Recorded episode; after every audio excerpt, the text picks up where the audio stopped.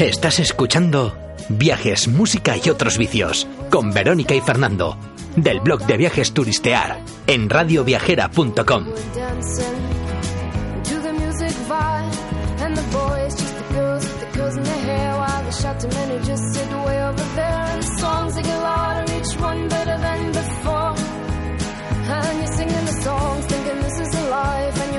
Vamos a empezar por algunos tips para viajar a Escocia.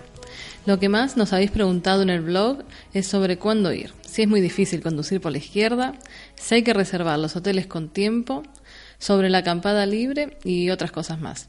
Así que vamos a ir contándoles poco a poco, desde nuestra experiencia, estas cosillas. Así que Fer, ¿cuándo crees que es el mejor momento para ir a Escocia? Yo creo que Escocia es un país para ir en cualquier momento del año. Pero bueno, tengo que aclarar que a mí el frío me gusta y la lluvia no me molesta. Pero sí sé que a mucha gente eso le echa para atrás a la hora de viajar. Así que si quieres ir cuando no haga mucho frío, haga más o menos buen tiempo y los días sean largos, entonces vas a tener que ir desde mayo hasta octubre más o menos. Igual no creo que te puedas salvar del chirimiri escocés, pero sí disfrutarás de unos días más largos, de festivales al aire libre, de los juegos de las Highlands, de rutas de senderismo, etc. Es verdad, nosotros somos bastante más de frío. Es más, a mí me encantaría pasar un fin de año en Edimburgo. Pero bueno, una de las cosas que me gustaría aclarar es que en agosto yo creo que es el peor mes para ir. Está lleno de gente y bueno, los precios se disparan, especialmente si quieres ir a Edimburgo durante el Fringe encontrar alojamiento es bastante difícil y bueno, los precios mejor ni hablar. Sí, sí, eh, es, cierto. Eh, igual antes de hablar de otras cosas conviene hablar de lo primero que uno debe hacer, que es cómo llegar a Escocia. Eh, a nosotros nos gusta viajar en coche y si puede ser en nuestro propio coche o en la furgo, pues mejor que mejor. Así que la mejor opción para nosotros es ir en coche o en tu furgo hasta Caleo Dunkerque y allí tomarte un ferry hasta Reino Unido. Otra opción es reservar un billete de avión y allí alquilar un coche. Esta opción no nos gusta tanto y lo normal es que sea un poco más cara.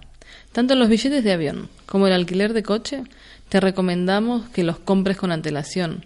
Podrás encontrar billetes muy bien de precio y buenas ofertas de alquiler de coche si lo haces con tiempo. Otra cosa importante es el tema de la conducción. No es que conducir por la izquierda sea difícil, es que simplemente te requiere de bastante más atención que cuando conduces por la derecha porque no estás acostumbrado. Es como cuando empiezas a conducir, que tienes que prestar atención a todo. Pero sí hay una cosa importante de la que hay que mentalizarse rápido. Igual que en España, cuando conducimos y no estamos muy seguros, nos arrimamos a la derecha porque es lo seguro, en Reino Unido tienes que mentalizarte de que si no estás seguro, te arrimas a la izquierda, para lo que sea, un cruce, una rotonda, cualquier cosa. Otra cosa que te va a sorprender en Escocia es que las carreteras son bastante estrechas y la grandísima mayoría de doble sentido. En muchos tramos la carretera es tan estrecha que para que los dos coches puedan pasar en el sentido contrario hay que usar unos ensanches que ellos llaman passing place. Cuando te encuentras con un coche de frente, él o tú el que está más cerca de este passing place, a su izquierda, es el que debe parar y dejar pasar al otro. Verás que alguno te da las largas. Eso significa, por lo general, que te deja pasar primero. Nuestra tendencia natural es meternos hacia la derecha, así que hay que tener cuidado. Aunque en general los escoceses son muy educados conduciendo y no vas a tener problemas, pero sí que es importante que tengas en cuenta que la velocidad será bastante más lenta de lo que estás acostumbrado y además seguramente harás muchas paradas. Así que cuando te planifiques un viaje y veas que de una ciudad a otra hay, por ejemplo, 100 kilómetros, ni se te ocurra pensar que te los vas a hacer en una hora y que vas a tener una media de 100 kilómetros por hora. No, no, calcúlate una velocidad media entre 40 y 50 kilómetros por hora y no te vas a equivocar. Otro tema importante a tener en cuenta en Escocia es el alojamiento. El alojamiento en general es caro. No te va a resultar fácil encontrar un alojamiento barato en Escocia. Los hoteles Eh, son bastante más caros que los bed and breakfast, pero estos últimos son la mejor opción. O también puedes dormir en algunos pubs que arriba suelen tener habitaciones y por lo general son bastante pintorescos. Si el dinero no es un problema para ti, bueno, puedes dormir en castillos que se han convertido en hoteles donde puedes pasar una noche peculiar. Por un módico precio, claro. Em, otra de las opciones que puedes tener es disfrutar del entorno y de la naturaleza y hacer acampada libre. En Escocia está permitido acampar en casi cualquier lugar, siempre y cuando no sea una propiedad o privada o protegida. Otra opción que puedes tener en cuenta y que sale también muy bien de precio es buscar lugares preparados para acampar, que no son campings, pero que tienen duchas y electricidad en ocasiones. Nosotros acampamos en un lugar así en John O'Groats, que es justo la puntita al norte eh, de la isla. Y la noche nos costó, si mal no recuerdo, seis libras, que es eh, muy poquita cosa. Nuestra recomendación, si quieres hacer acampada libre, es que elijas el lugar donde quieres acampar con tiempo, con tiempo de sobra y que haya luz. Si esperas hasta el último momento, te puedes ver en la situación de no encontrar un sitio con facilidad y encima, si te quedas sin luz, ¿cómo vas a poner la tienda? Por experiencia, te digo que no es lo más recomendable. Es verdad. Y aunque en Escocia está permitida la acampada libre, debes tener en cuenta que no es del todo cierto que se pueda acampar en cualquier lugar. Como te hemos dicho, deben de ser lugares públicos no protegidos, pero también debes saber que no en todos estos lugares podrás acampar. Por ejemplo, en Loch Lomond no está permitido acampar aunque es un parque nacional debido a la gran afluencia de personas que hay. Si vas justo de presupuesto, la comida puede ser un gasto importante, así que tendrás que prestar atención. Nosotros descubrimos de casualidad cuando fuimos una cadena de pubs, restaurantes, que son muy baratos, y se puede desayunar por cuatro libras un buen desayuno escocés y comer por ocho. Una comida decente con una pinta de cerveza. Es la cadena de pubs Weatherspoon. La verdad que fue todo un descubrimiento porque están en todo el Reino Unido y en casi cualquier ciudad de tamaño medio.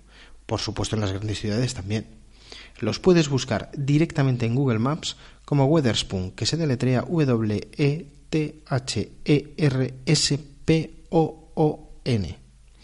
Algunos de estos pubs también son hoteles. Cada día de la semana tienen platos temáticos que están incluidos dentro de la oferta. La única pega que pueden tener es que no tienen música y no tienen servicio de mesa. Tienes que pedir en la barra indicando el número de mesa en el que estás y ellos te llevan la comida. La bebida te la llevas tú directamente. Además, hay que tener en cuenta que los horarios en Escocia no son los mismos que en España. En Escocia se come y se cena mucho más temprano. Os recomendamos que lo tengáis en cuenta, porque verás muchos lugares con happy hour, pero que empiezan muy pronto, y os lo podéis perder si llegan muy tarde. Tened también en cuenta que en muchos sitios a las nueve de la noche la cocina ya está cerrada. Uno no se puede olvidar tampoco de la ropa que se va a llevar a Escocia. Nosotros nos llevamos en general ropa ligera que te puedas poner y quitar con facilidad. Por ejemplo, en lugar de llevar un abrigo gordo, es mejor llevar un polar y un cortavientos, porque el clima cambia con mucha facilidad y en cada momento te interesará ir ligero pero protegido de la lluvia o abrigado pero no demasiado. Tampoco te tienes que olvidar de llevar un calzado cómodo y que esté pensado para caminar. Las botas de montaña son un imprescindible y si son impermeables muchísimo mejor. Otra cosa que no te puedes olvidar tampoco es el repelente para los mosquitos. Nosotros no tuvimos mala experiencia con ellos, pero otros viajeros sí. Allí venden uno de la marca Smith que está muy bien. Y fieles a nuestra tradición, te recomendamos que contrates un seguro de viaje. Es fundamental para viajar tranquilo. Es una inversión bien barata que te puede sacar de un apuro bien gordo. No lo olvides. El tema de la moneda no tiene por qué ser un problema porque en casi cualquier lugar se puede pagar con tarjeta y si necesitas efectivo puedes sacar dinero del cajero aunque hay que tener en cuenta que no te cobren comisión o que no sean muy altas, eso lo tenés que hablar con tu banco. Y bueno, casi es mejor cambiar moneda en las oficinas de correo, que suele ser lo más barato o que no te cobren comisión.